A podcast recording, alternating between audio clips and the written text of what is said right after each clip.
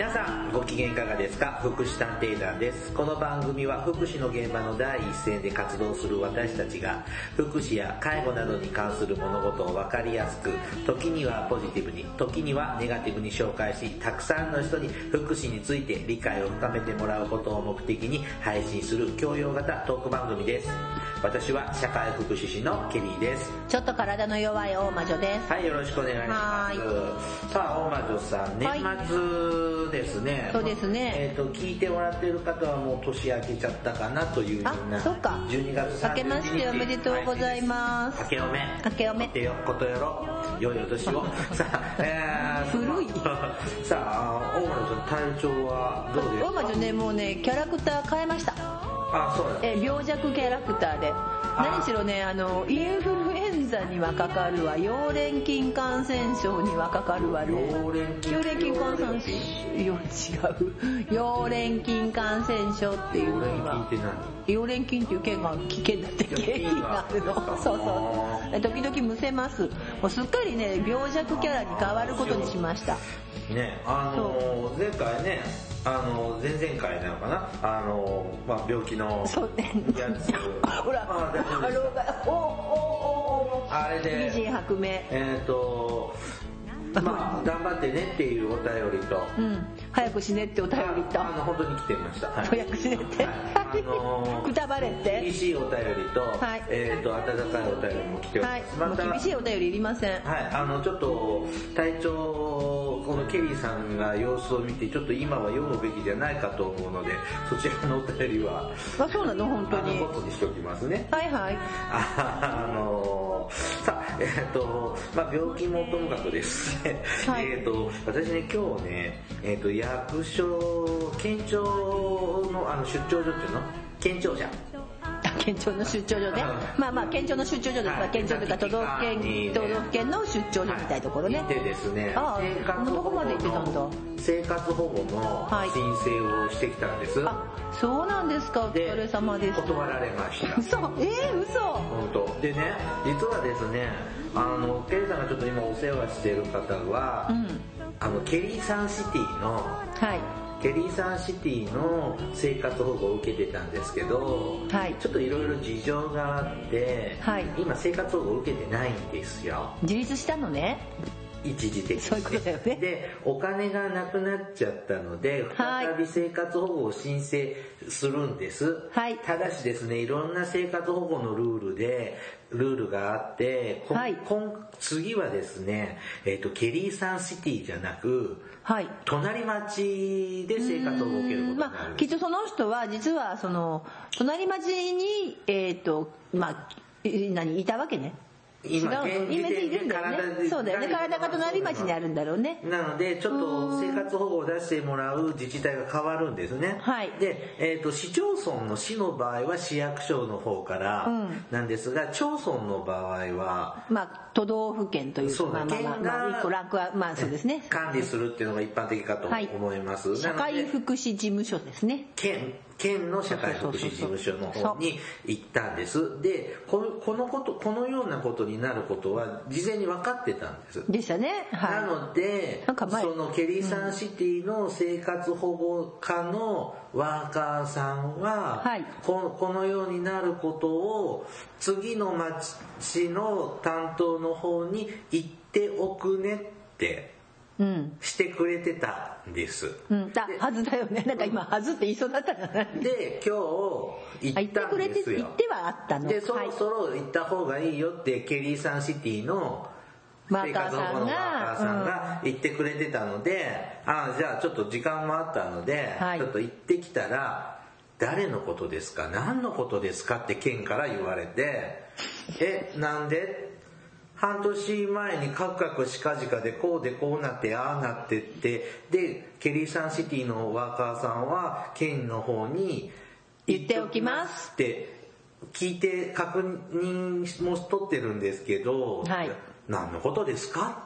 で一から全部説明して。はい。でああそういう事情だったんですか？聞いてませんで、情報も共有していません。さすが、やるなで、これき、これでちょっともうちょっと詳しく聞いてると、僕たちが、じゃあ次の福祉サービス、介護サービスに、あの利用者さんが行くときに、情報、こう、言っとくねってことは、いわゆる引き継ぎをするというのかな。はい。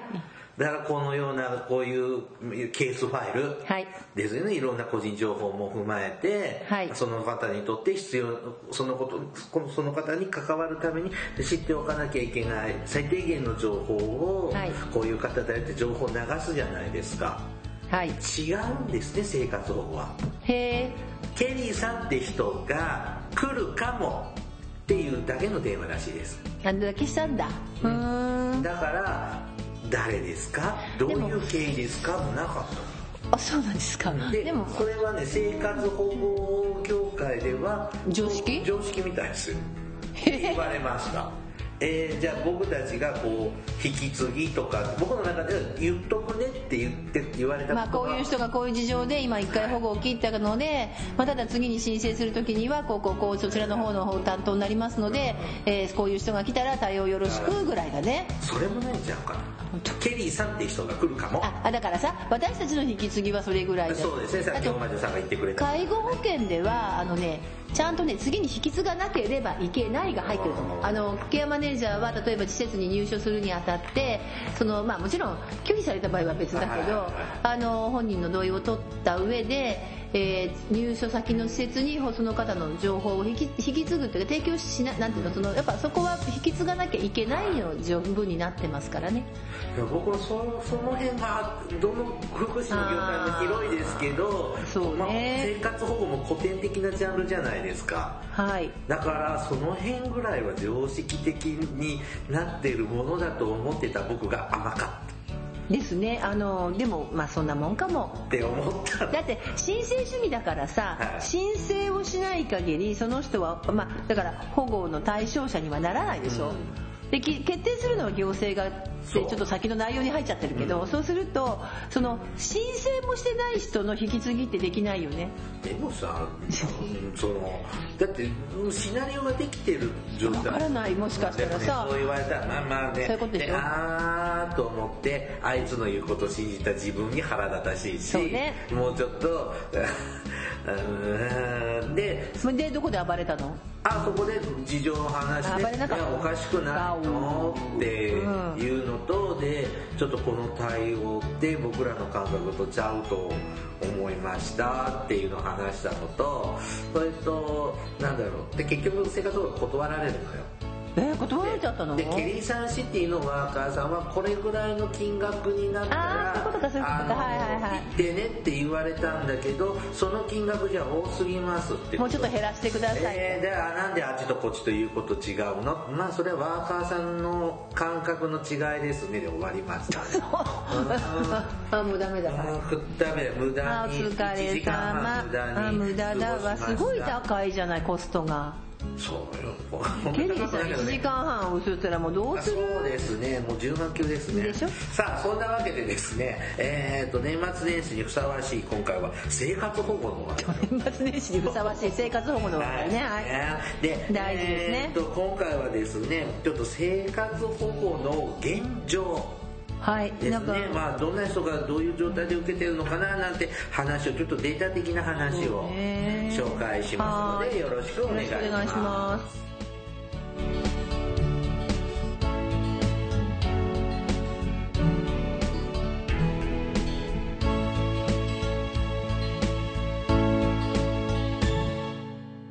福祉探偵団福祉探偵団第138回本編です。今日は生活保護の動向ということなんですが、はい、まあ、時々ですね、インターネットのこうニュースサイトとか見ていると、えっ、ー、と、最近の生活保護をの受給者数が何万人とかいるというようなのが、えっ、と、報道されていますが、はい、えっ、と、ちょっと私がですね、厚生労働省が出した、えっ、と、資料をちょっと今持っているんですが、えっ、と、ちょっと、今現時点っていうのはちょっと、えーとまあね今から数えるわけいかないからね。大体ですね、えっ、と、今216万人。ですねはい、216.5はい。とか216.6ぐらいの死者5にすると217ぐらい、はい。でこれはですねこの生活保護現在の生活保護の、えーが始まったのが昭和25年はいです。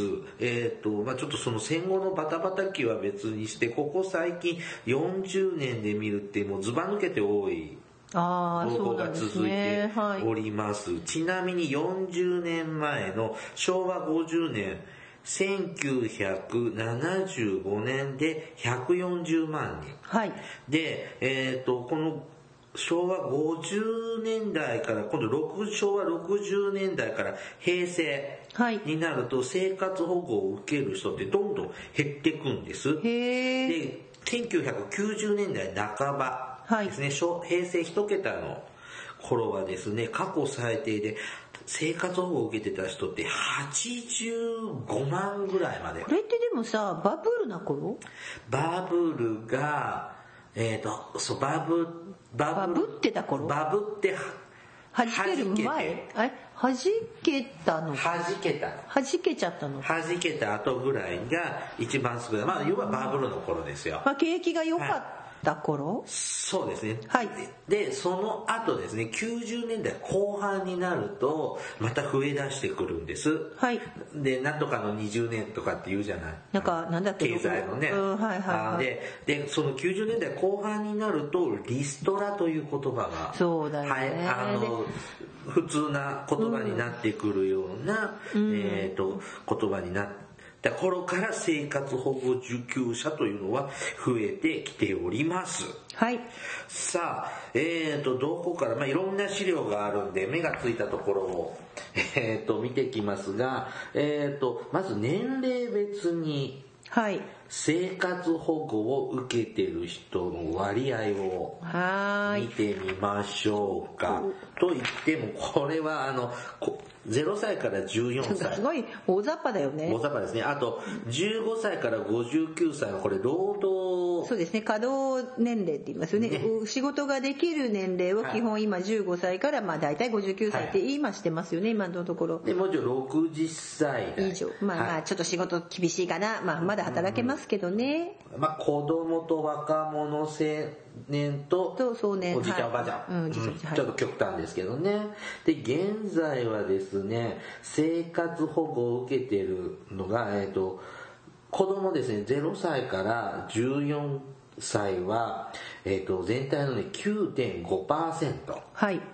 で15歳から59歳の人が生活保護を受けてる割合が36.2%はい。で60歳以上が54.3%あなので現在の日本は50、えー、と半分が高齢者とあですよ見ねていいですね、うん。だって高齢者が多いんだからしょうがないですよね。本当は6高齢者って65歳以上まなんですけどあまあまあここ統計今後の統計では60できてはいますね。でちなみに40年前。はい。よ昭和50年ですね。はい。えー、とこの時は0歳から14歳は23.5%子供の数がもうちょっと多かったってことですね。そうですね。第二次ベビーブームが終わったぐらいですね、はい。で15歳から59歳昭和50年はえー生活保護を受けてた人の割合が46.2%はい生活保護を受けてる中のうち46%が15歳から59歳。意外に多いですね。で、高齢者、じゃあ60歳以上は当時は生活保護を受けてる人の中のうち30.3%。はい。なんで、40年前はお年寄りは3割程度。はい。で、若者が割とね働け、はいまあこれでも若者ってまあ男性をイメージするか女性をイメージするかわからないけどただこれね多分子供が多くて真ん中が多いのでこれ母子家庭さんとか多かったんでしょうね。読み方としては。なるほど、うん、だから子ど子供の数が多いからね。あのそれを育ててる母子家庭さんなかなか働けなくて、この15から59の間ですもんね大体母子家庭のお母さんたちって。はい、だからこれね、えー、と0歳から14歳15歳から59歳はだんだんだんだん減ってて今は 9.5%36.2%、逆に60歳以上はぐっと増え30.3%ましたね。から、えっ、と毎回あのほ横ばいから、えー、と平成になってからどんどん上がってきてる感じで、現在54.3%ですね。だから保護生活保護の人がねさっきほら史上最大ぐらいに増えたっていうけど、はい。はだって65歳以上の年齢まあこれ60歳だけど日本はねもう4人に1人が高齢者ですそうそうです。26%ですね、はい、高齢化もうね。あのよく高齢化社会とか言ってるけど違います超高齢社会ですよね、はい。今の日本は超高齢社会ですのでまあしょうがないよね。まあそうですね。はい。で、えっ、と、先ほど母子家庭が多かったんじゃないかとか、えっ、と。まあ推測ですけどね。はい。でそれね、はい次の、ち私たちの資料的に次のページに、えっ、と、世帯類型別に見た、あ本当だ。非保護世帯、生活保護を受けている世帯と一般世帯の推移ということで、まあ、いわゆる普通のファ世帯っていうのも一人暮らしも含めつつのいわゆるファミリーですね。はい何人暮らししてるかっていう感じで、はいでえー、と生活保護の中にはいわゆる一般世帯っていうのと、はい一般世帯じゃなくて高齢者世帯、母子世帯っていうのはちょっと、はいあの優遇されるってわけじゃない。なんて言えばいいのかな。ちょっと分けて考えてますねはいでちえっ、と、現在ですね、えっ、と、世帯ですね、どんなファミリーが生活を受けている割合になっているかというと、えっ、と、47.5%が高齢者世帯。はいまあ、おじいちゃんおばあちゃんのファミリーですね。はいで、あと6.8%が母子家庭の世帯。はいで、あと、えっ、と、障害者。はいとか、えっ、と、病人、怪我人みたいな、ちょっと病弱者みたいな人はいが、えっ、と、28.3%となっています。これ全部足して100になるわけじゃないんですけど、こういう割合になっています。えっ、と、ちなみに40年前の昭和50年、はい。1975年は高齢者の世帯が、えー、と34.3%、はい。で母子家庭は9.5%、はい。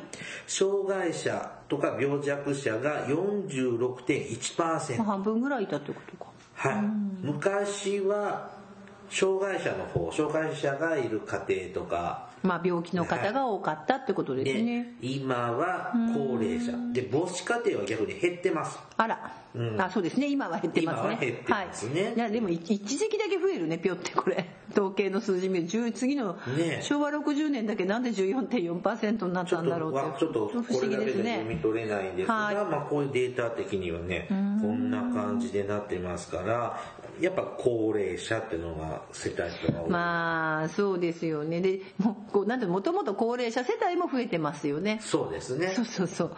あの若い子供とかいないねお家が増えてますからね。はい、ほう。なんか静かになりました えーとつであのーじゃあ今度どんな町であのい都会田舎か都会かでの比較を見てみましょうか。はい。えーとこれはどれを見たらいい？あこれはあえ？これじゃないあの標語じゃないですか？はい。標語なんだけどちょっと今度は実際のか世帯数ですね。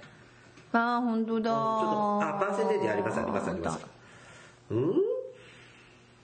これ保護率で指数あーそうか。50年度指数だから、うん、50年度100とした時の基準だから。難しいのでちょっと今度は実数ですね。うんはい。実際の数字ですね。ねはい。えっ、とこれ都会と軍支部と軍部なんで、はい。市町村の市に住んでる人かはい。村か町に住んでる。でもさこれはいはい、はい。先生、はい。市町村合併したので市が増えたと思いますああそうだから軍部が減ったのでこの数字ってあんまり統計学的にあんまり意味ないかも。はい。じゃあ現在のだけ じゃあ過去のはちょっともう比較やめてやめて、はい。えっ、と現在の最新のデータはい。を、えー統計データ見ますね。えっ、と支部ですね。市町村の市ではい。生活保護を受けている世帯、はい。ねえっ、と152万5000飛んで56世帯。はい。で軍部。はい。町や村ですね。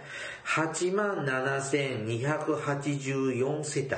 はいなんかさこれ25年と26年って本当にすごい近い数値だね。ほとんど変わらないですね。ねえ。でも、でもやっぱりまあ軍部は少ない、まあ、全体的には少ないまあ、傾他の方向があが生活保護を受けている、まあ、まず人口的に多いというのもありますが、あの私たちの県でも、やっぱりこう都市が多いエリアと過疎地域とあるじゃないですか、過疎地域は少ないんですよね生活保護を受けるのああやっぱそうなんだ。でその過疎地域の社会福祉士の人と喋っててきた話によるとやはり田舎に行くと生活保護を受けるのはみっともない恥ずかしいという考ね。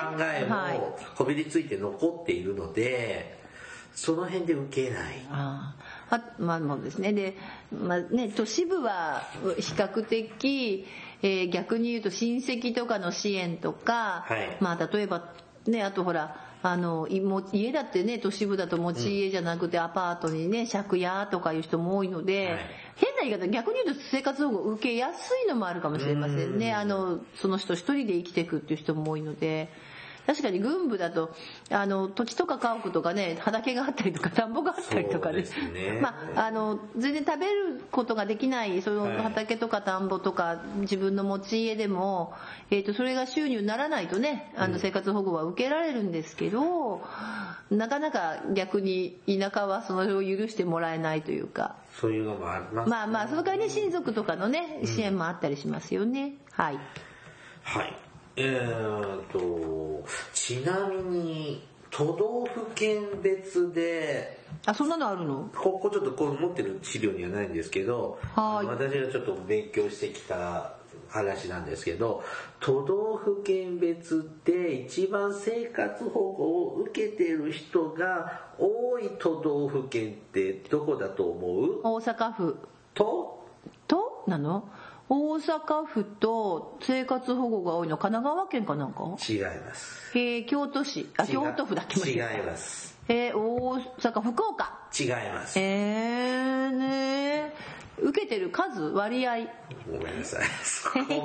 人の数だと、数かの割合なのかな？大阪大阪府はそうじゃなかった。大阪はね、もう、ピカイチですよねピカイチと、それと同じレベルなのがもう一個。北海道。ピンポン。はいじゃあ、一番少ないのは、えーっと福井県とか鳥取県とか島根県とかなんかあの辺な気がする。あー、だんだん遠ざかってる。あらまあじゃあ福井県とかその隣だからえっ、ー、とえっ、ー、とあもう県名が出てこない。あと何があった宮島 ダメだ。あえっ、ー、とね福井県じゃなくてねなんだっけあの新潟県。あー、飛びすぎ。えー、えーと石川県。違うなんかあーあの辺な気がする。戻っちゃったの？えー、飛んじゃってちょっと待って。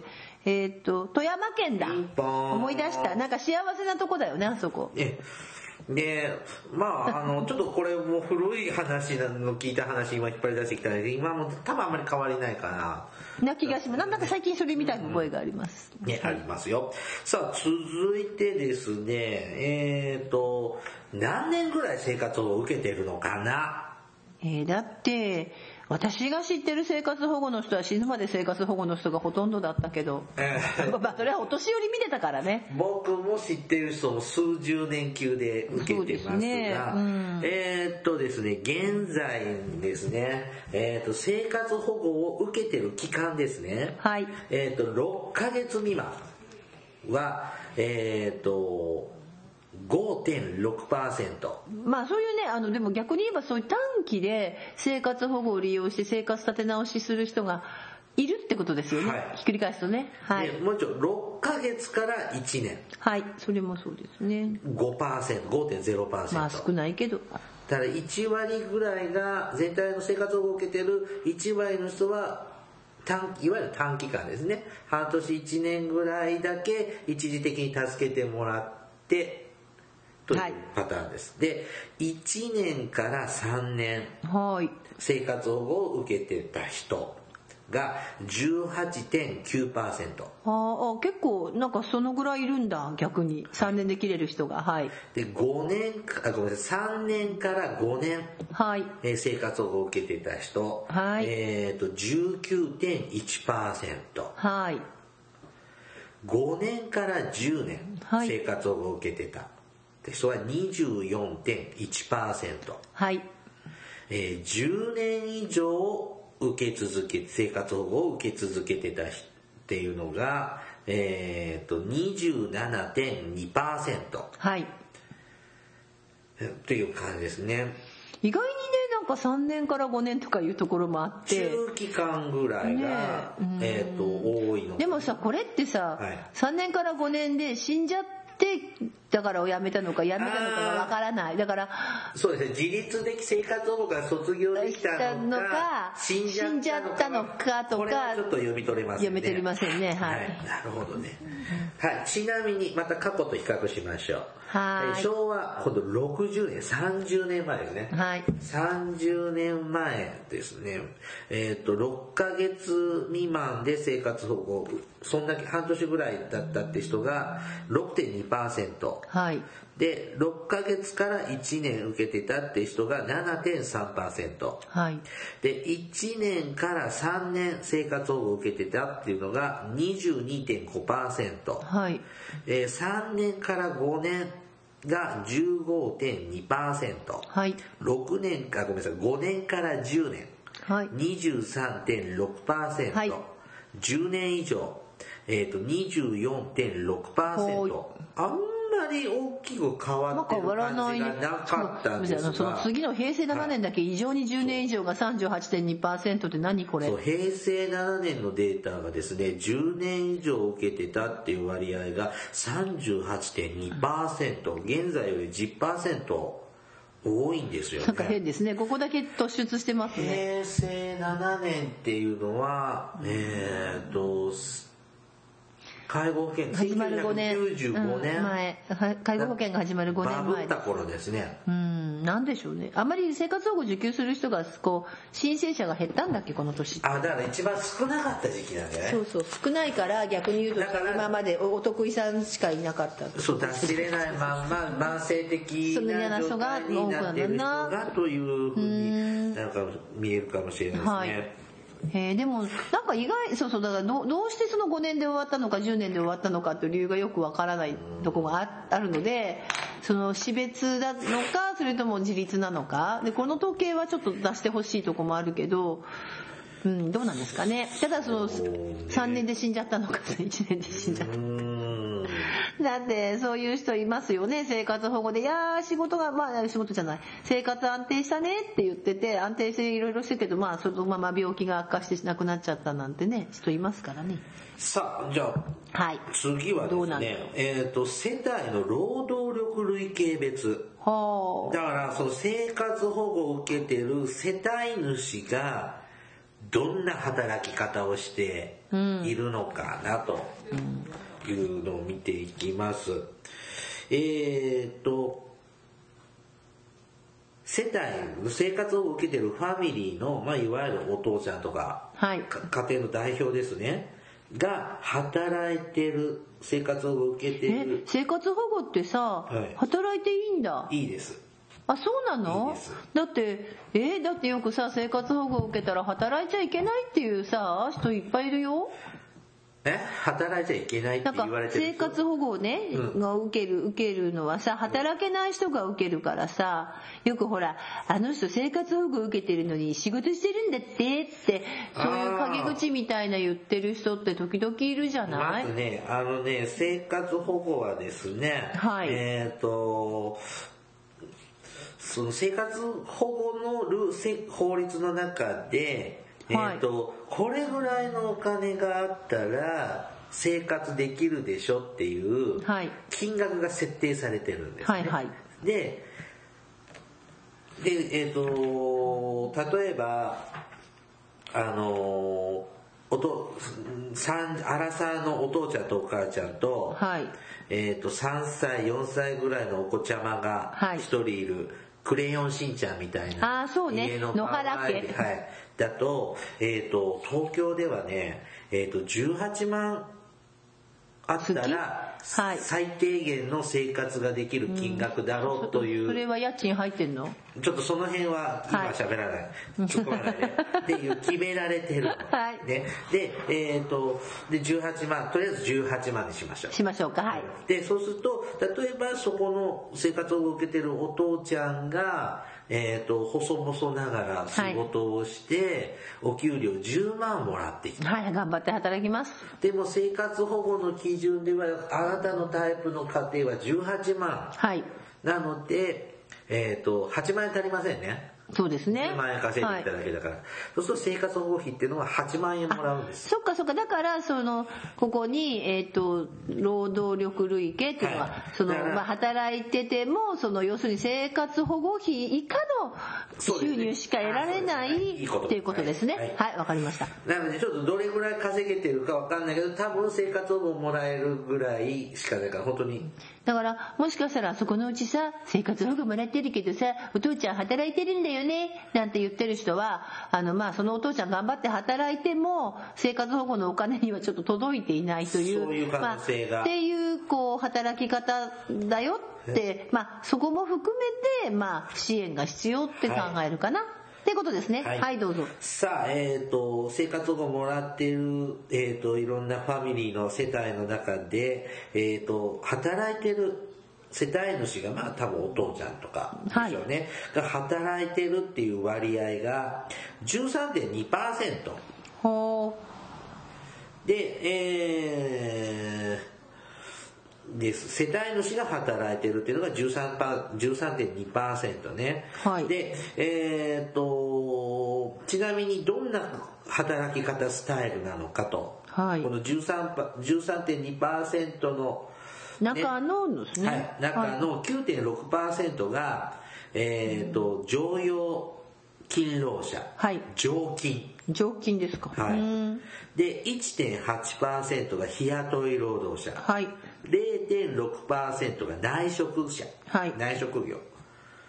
その他が1.2%でこれ常用勤労者とは言うけど常に用いてるだからまあにちゃんとこう働くとこがちゃんとしてるってことだけどこれ常勤だけどあの社会保険とかの完備の話と違うよね。うん、違うと思いますね。そういうのはもらってないんだよね。まああの給料もらってるだけってことですよね。はい、バイトみたいな。感じかな。うんお給料まあ一応お給料はもらってるんだけれども、社会保険とかはだって生活保護を受けてるんだから、うんそうだよね、はい。で、はい。世帯主は働いてないんだけど世帯員他の家族が働いているよという世帯が全体の2.6%ほう。でうーん。働いている者がいない世帯。生活保護を受けてて、はでそのファミリーが誰も働いていない世帯が、えっ、と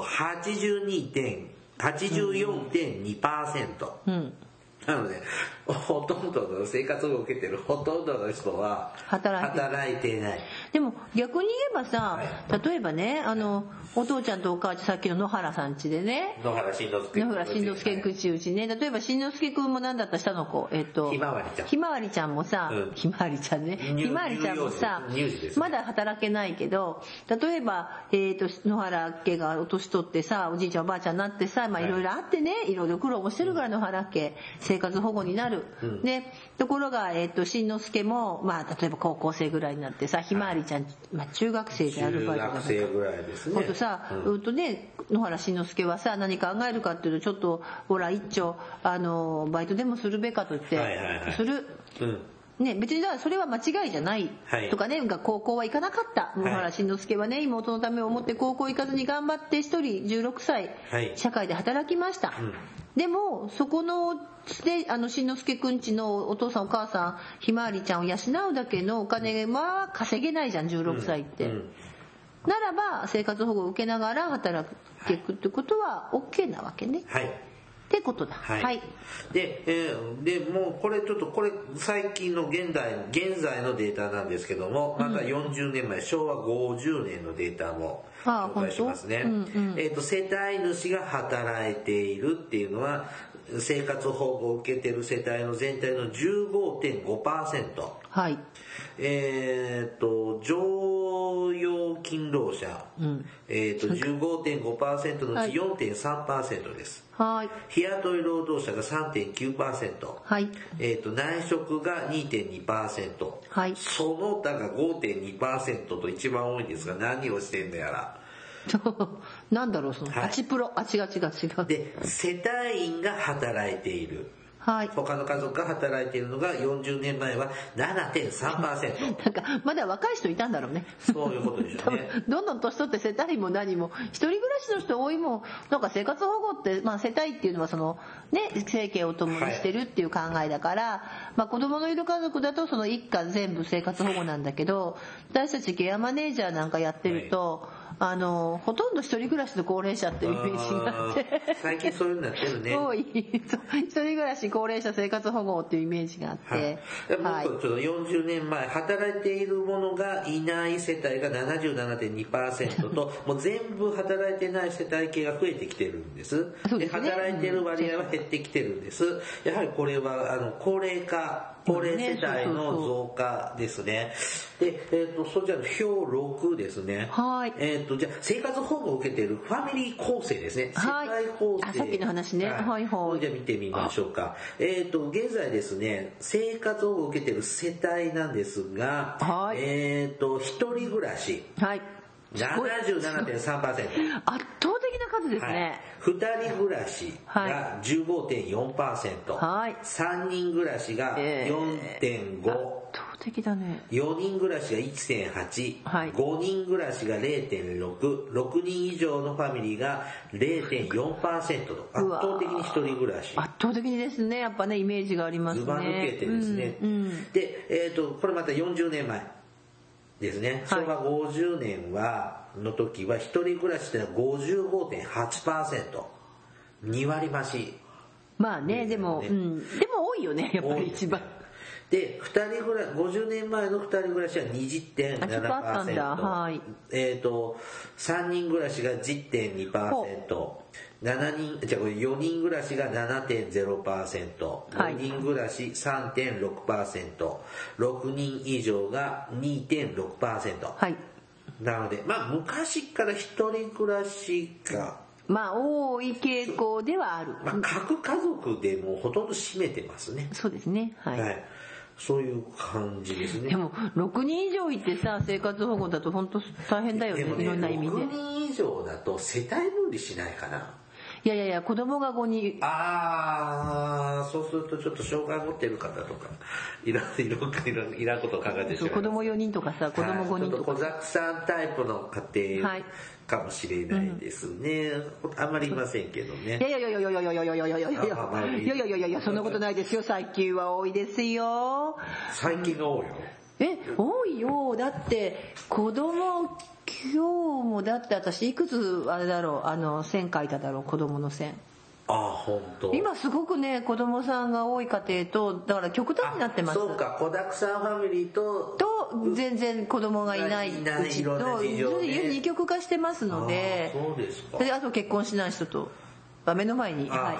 あー、なるほどね。うーん、そっか。そうそう。だから子だくさんは結構生活保護家庭さんって少なくはないですね。はい。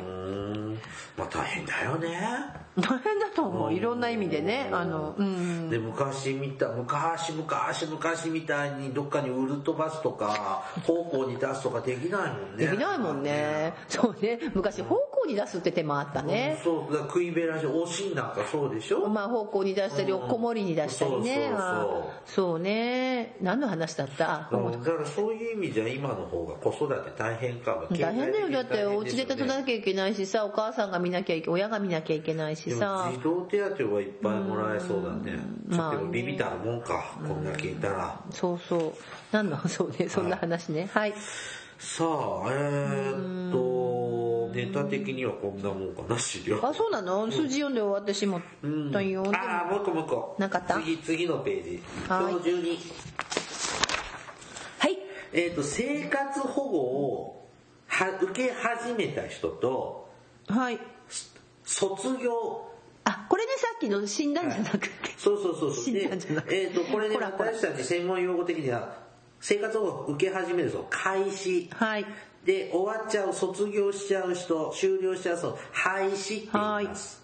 えっ、と、現在ですね、えっ、と、最近、現在ですね、生活保護を、えっ、と、開始した世帯数としては、22万5千飛んで43世帯。うん。えっ、と人人数にすると30万、30万2466人はい。が、えー、と生活保護を受け始めましたはい。で生活保護卒業どんな理由でかもいろいろありますが ね卒業はいわかります私のでもさ卒業しちゃったけど、はいはい。えっ、と、20万と、20万4801世帯。はい。人数でか、だと26万3342人。なので、受ける人より辞める人の方が少ないのよね。まあそうでしょうね。でもこれさ、下の方読んでるとね、統計の表だけじゃなくて、はい保護廃止の理由は、私さっき間違えました。うん保護廃止の理由を見ると、死亡が35.2%で、これ死亡も保護廃止に入ってるから、ああ、そうか。さっきのえ辞めたとか自立っていうんじゃなくって、やっぱり死んで終わりっていうのが入ってたよ、ここに。はい、えーっとね、はいちょっとこれ、保護廃止の理由は死亡が35.2%。そうだから結局一番多くて、働きによる収入増はい。が増えて、まあ卒業、まあ理想的な。まあこれがね、一番理想ですね。えーっと、はい18.1%。失踪が8.3%。次は失踪なんだね。なんだか寂しいね、やっぱりね。うーん。ででも失踪って私のは経験してないですね。私もないですね。であんまり私たちが関わる方は失踪しないんじゃたださ、あの、過去に、まあ死亡になるんだけど、うん。えーっと、なんていうかな、生活保護を受給しながら他の町で働いて生計立てていて他の町で、えーっと死んじゃったっていう方いたななるほど、ね。でなんか調べたら別のところにアパートが借りられてその生活保護受給になってたっていうんですよ。うん。でそれでまあお金返すんだけどね。まあそうそうだったらしいんだけどそんなのも失踪なのかな？わかんないけどそういうの一件だけあったことあその聞いたことある。ワーカーさんちゃんと探さないのかあのね、それはね、悪かったのは、その、その生活保護のワーカー、その、そのもともと受けてたはい。市のワーカーの手抜きだということで終わりました、結局。はい。さあちょっと話戻すよ、はいはい。えー、と保護の開始と廃止。さっき紹介したのは、えー、と平成26年のこれが資料集的には最ね新のやつなんですが、よえー、とまだ40年前昭和50年のデータね。保護の開始が20万3695世帯、はい。えー、と41万8367人。はい。えー、と世帯数は3 40年前の方が少ないんだけど人数的には多いんだね。本当だ。もう一回ね。これしえー、とし平成26年は保護の開始が22万5千トンで43世帯。はい。で30万2466人が生活を動き始めました、はい。40年前は20万3695世帯、はい。41万8367人つまり1世帯にいる世帯の数が多いってことですね40年前は各家族がもうちょっとちょっとあれだと多かったってことなんですよね。はい、廃止はですね、えっ、と、平成26年が20万4801世帯に対して、40年前の昭和50年は、えっ、と、19万はい。3437世帯。はいあまり変わらないですね。何も変わらないねで、えっ、と、卒業した人数ですね。えっ、と、平成26年が26万3342人に対して、はい。昭和50年は36万3137人、10万人多かった。ね、でもこれもさやっぱりはい。世帯のももちろん構成の話と話でしょ。まあともう一つさっきほらあ。のまだ稼働年歴、ねはい。年齢とかの人も多かったから働働けるね、だから例えば子供がちっちゃい時は母子家庭さんで生活保護もらってたけど、子供がだんだん成長してきて子供たちが稼ぐようになれば保護の廃止になりますよねそうですねまあそういうケースもまだ可能性が高い時代ですよねこの時代は、ね昭和50年はね平成はほとんど高齢者だからそうですね。まあはい。そういうわけにもいかないのかなと思います。さあ、えっ、と、平成7年、1995年度以降ですね、はい世帯数と人員も、えっ、と、保護の開始とは開始が廃止する数より上回っています。はいこれ1995年以降は、受ける人の方が多くて、卒業する人が少ない。少ないはい。で、えっ、と、保護開始の主な理由としては、疾病、あ、傷病、傷病、翔平。なんか何翔平君になってます翔平 病気や怪我や病気で？はい。と、傷病ですね、はい。その傷怪我傷病の中でも世帯主まあ多分お父ちゃんとか、はい。稼ぎ大黒柱さんが怪我や病気なんかで一時的に働けなくって生活保護はいみたいな感じのが多かったそうです、はい。で現在ですね、えーではですねやっぱこの同じ理由な割合が24.7%と、えーはい。大きな割合を占めています。うん。でえーっと他にですねこうやっぱ働きによる収入の減少や喪失はい給料下がっちゃったとか、リストラされちゃったととか。かそういうのが22.5%と、はい。えっ、と割と高い状態を示しています。はい。であとは高齢者はあの無年金の人とか。結構ね。いますね。いますね。私もねなんでって思うんだけどちゃんと働いてきてたのになぜか無年金っていう人ちょこちょこいますあのねねケリーさんのね死んだおじさんも無年金だったんですよ。あそうなんでだあのーやっぱり国民健康保険じゃないごめんなさい。国民年金などね仕組みが始まった時やはり家庭の事情で経済的に厳しくって、うん。やっぱ年金保険にかける余裕がうんなくって後回しにしてたら無年金。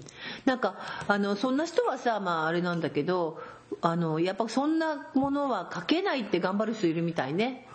あの実際私は一人知ってました。あのちゃんとご商売もしてものすごい変なまたその、豪豪華なお家に住んでるんだけどだから逆に言えば経済的にはみ恵まれてたのであのそういうお金もあるから貯金もあるから大丈夫って言って確か。でしか年金かけなかったんですよ。でそうしたらその調子いい時よかったの、はい。でしかもその働けてた時は。はい。で働けなくなったは商売失敗するは全てがそれこそなくなった時にはい。無年金なのでそのまま一気に生活保護まで行ったっていう風の噂を聞きました。ねトラリちゃんもね全て商売やったとかやってるね財産。も今ね僕たちも若いからなんとかなると思うけどやっぱ私若くないし。年金はやっぱ保険なんでそう万が一のためにって言ってうん。国が作った。まあしくまあまあね今だから若い人たちすごい高くてかけてない。まあかける確かに高いのはねそういえばね私この前ねうん。国民年金20払いしちゃってはあ。払いすぎだから返してあげるって通知が来たわ。なんと気前のいい私。返して本当にか僕はかけてるなんかなんか人気の話だったりしてるけど僕はかけといた方が人生ねいろんなことあるからね。結構いいことあるんだよ年金入ってるでね障害基礎年金って言ってね、はい。あの途中でもらう時もあるし、ね、ありますので、ははい。いさあ、えっ、と、こんな感じでですね、現在ね、こう、生活保護を受けてる人増えてる、増えてるという報道だけじゃなくですね、えっ、と、どういう人たちが、受けているのかっていうのもちょっと知ってほしいなと、ざくっと言うと要するに高齢者一人暮らしが多かった印象があります、それだけですね。いや、それだけですね。あとはそんな細かい分析はわかりません。ただ、あのー思うよりも、なんていうのかな、働いてる人だとかね、はい。例えばね、ちょっと働こうとか、うん、だからよく本当ね、あの実は私本当に現場にいて、はい。おお父さん働いてるみたいなんだけど生活保護受けてるんだよねとか、うん結構聞くんですよ。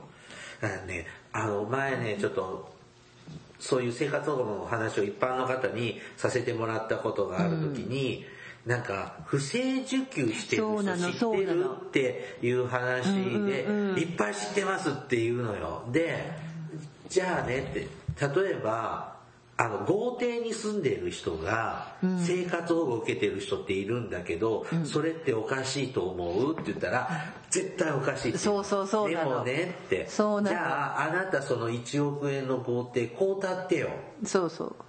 だって現金にならないもん。だから今ね家しかなくって貯金通帳でとか現金もゼロだったら生活保護ってもらえる助けてくれるんですよでそのもらってる助けてもらってる間に1億円の豪邸をう売れたらいいけど買ってくれないでしょ誰も、うん。そうしたらお金出てこない。でも今お金ないからそういう時は生活保護で助けてくれるんだよ。不正受給じゃないんだよ。で、売れた後生活保護もらってたお金って返すんだよ。そうなんです。だから不正受給って言ったら言言ってあげないで。そうそうそうもらうにはね、もらえるな、生活保護を受けれるなりのきちんとした理由があるから生活保護って受けられる。すごいチェック厳しいんだから。そうあとあの今ねこう話聞きながらうーんって思いつつもしかしたらね生活保護ってあのっていうふうに言っちゃって何かすごく特別なお金みたいな感覚うん私たちは持ってるけど結局例えば自分だってさく今まあ働いてて例えば生活が回らなかったらそれを補填してくれる制度なのね。はい。ただそれだけじゃないですか。だからまあ自分はたまたまおかあの働いてそのそれなりにまあ別に困らないだけどお金をも今もらえてるけどそれこそ私だって病気した時には収入なかったし、はいでそしたら長期間続けばってことですよね。そうそう本当にねお金もなくなって捨て手になっちゃったら、まあそれはそれがたまたま国が少し助けてくれる、はい。でそれは別に私たちの今の生活だってさいろんなところで助けてもらってるじゃない、あの健康保険にしたってさ何にしたってはい。本当はねもっとすごい金額払わなきゃいけないのをさ、まあ、2割負担だったり3とても割負担で安くしてもらってる。そう安くしてもらってるじゃん。どこの病院でも受けれるっていうのはすごいそうですよね。そうそう。いうの考えるとさ別に生活保護だけが特別な仕組みじゃないよねって。なんか世の中の人ってあたかも生活保護だけ違う仕組みで自分たちがもらってる例えば児童手当だとかそのそういう保険の仕組みとかさあたかもこう自分たちは正しい。生活保護は間違ってみたいななんか変だよねそれって。ね今思った。不正受給してる人が若若干います。干いるんです。でもそれはとても目立つケースだから、そうです。報道とかで目立つのよ。うん。ででももうでもそれって、ねまあしかも悪悪徳だったりするからね。全体のすごい少ない0.4%程度って言われてます。でこれがあの諸外国ですね。欧米諸国でも生活保護とか手厚い国もあれば手厳しい国もはいありますが、ゆ手厚い国でも手厳しい国でも不正受給してるっていうのは0.4%程度だというデータもあるんです。なのであの日本だけが不正受給してるのが多い国じゃないんです。ですね。そこをやっぱ私たちはきちっと、はい。でさっきのわざと私もあの働いてるその話の時に止めたのはそこで、やっぱり生活保護もらってても、まあ、逆に言えば働いてもなかなかそのちゃんとした給料に結びつかず、生活保護を受給せざるを得ない、まあ、あの補足的にですよね、はい。生活保護をちょっと助けてもらってるご家庭もあるということは、えー別に不正でも何でもないのを知ってほしいななんて思いながら話を聞いてました。はい。えっ、ー、と今日はですね生活保護の動向をはい。ちょっと喋ってみました。はいお疲れ様でした。お疲れ様でした。This is 福祉探偵団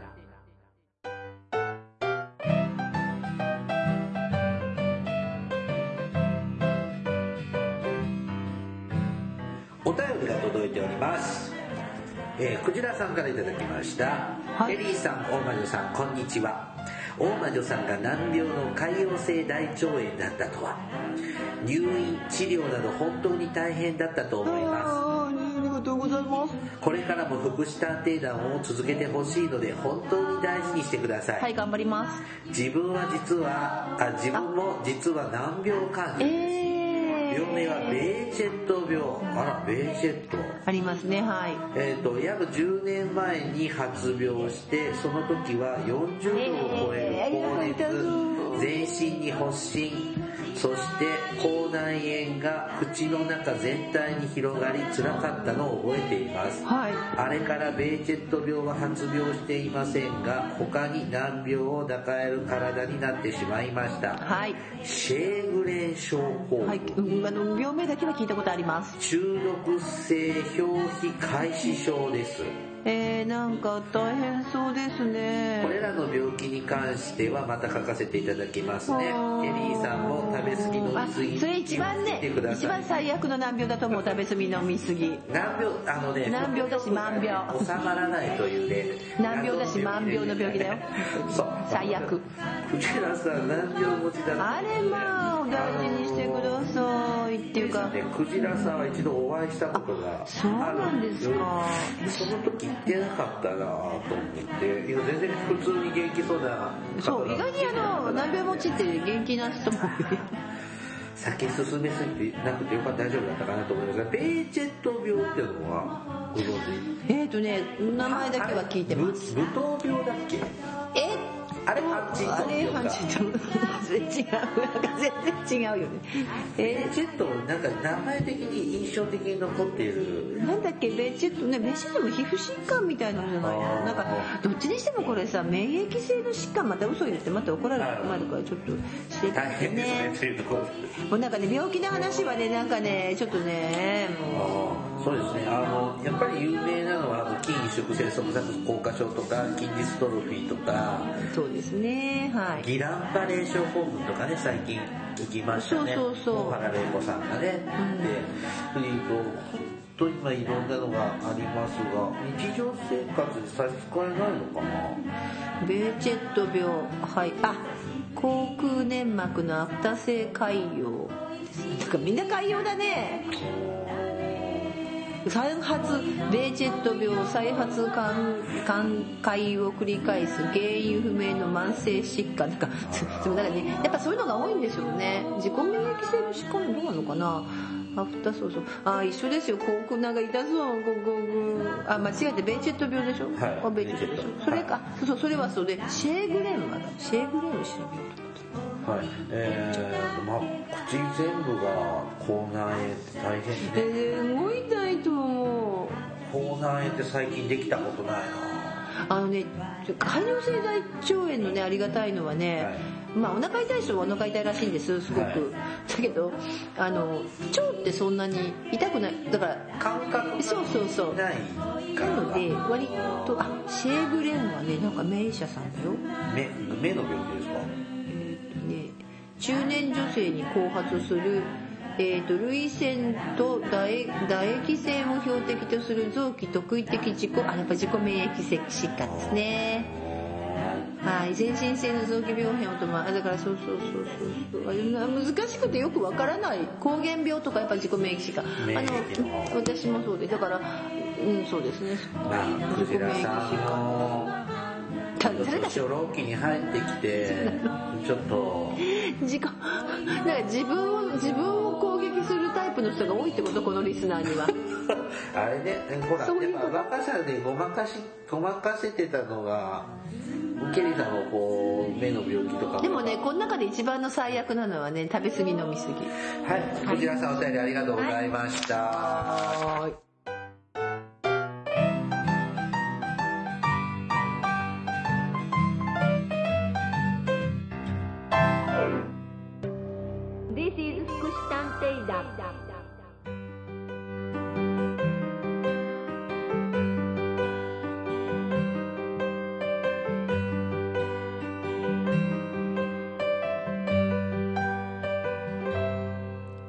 エンディングです。さっきこちらさん雑に扱ってしまいました。ひどいよね。またもし大変だったらリさんお見舞いに行きます。また飲みましょうね。いいね。え飲んでいいの？相変わらず食べ過ぎ飲み過ぎの難病治らないわよ。一緒に飲あそうなの？うん。あの時は体調良かったのかな。はい。いつも応援してくれてるのでね、助かります。口内炎をねアルコールで消毒するとかなんとか言いながら飲んだでしょだってその時知らなかった。そんなに僕も5、6杯ぐらいしか飲まなかったから。5杯ぐらいしかね。はい。さあ、えっ、と、生活保護ね、えっ、と、いろんな見方もあると思いますけど、やはりこう、印象に残ってるのはやっぱ高齢者が多い。まあ、まあやっぱね、年金者が多いっていうのは、うん。やっぱ若い時の働けてる時に、大変頑張ってたんだろうね。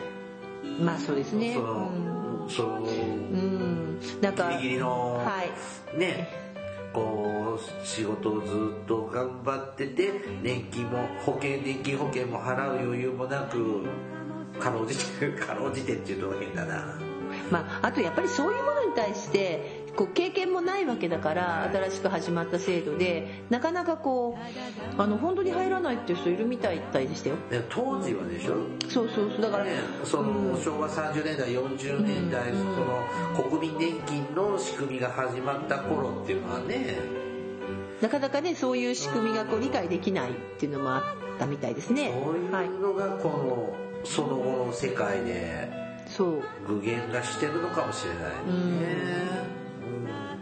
うんまあ、あと年金が安いっていうのもあるしね。ああのねそうえそうごめんなさい。一番大事なこと言わなきゃいけなかった。これは次回なの,、あの実を言うと年金国民年金の普通の金額よりも生活保護費の方が上なので、えー国民年金の金額だけだと生活保護を受けないと生活ができないという逆転現象が実は日本の一番の大きな問題点ですね。それはまたちょっと次回しゃべあそうなのね。お金の話ね。はいはい。お金の話をしますね。はいはい。はい番組からのお知らせです。福祉探偵団では皆様から福祉や介護に関する疑問や質問不満や愚痴番組に対する感想やご要望を募集しています。もちろん普通のお便りも募集しています。お便りは E メールでお願いします。メールアドレスは福祉探偵団アットマーク Gmail.com 綴りは fukushitanteidan アットマーク gmail.com です。ままた福祉探偵団のツイッターがあります。ツイッター ID は福祉探偵です。ヘモン式ローマ字で福祉探偵と入力して検索してください。フォロワーを募集していますのでぜひフォローしてください。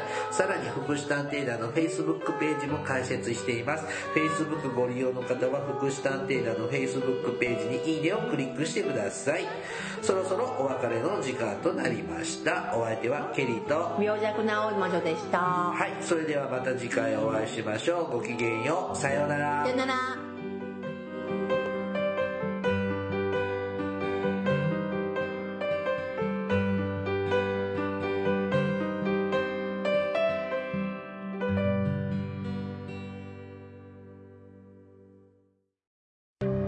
This is Fukushi Tantendan. Hi everybody, how are you doing? This program is educational type talk show distributed for the purpose that we who work in the front of welfare, introducing about welfare things and care, etc. This program sometimes for negativity and sometimes for positivity, also intelligibly for getting deeper understanding about welfare for many people. 福祉探偵団聞いてね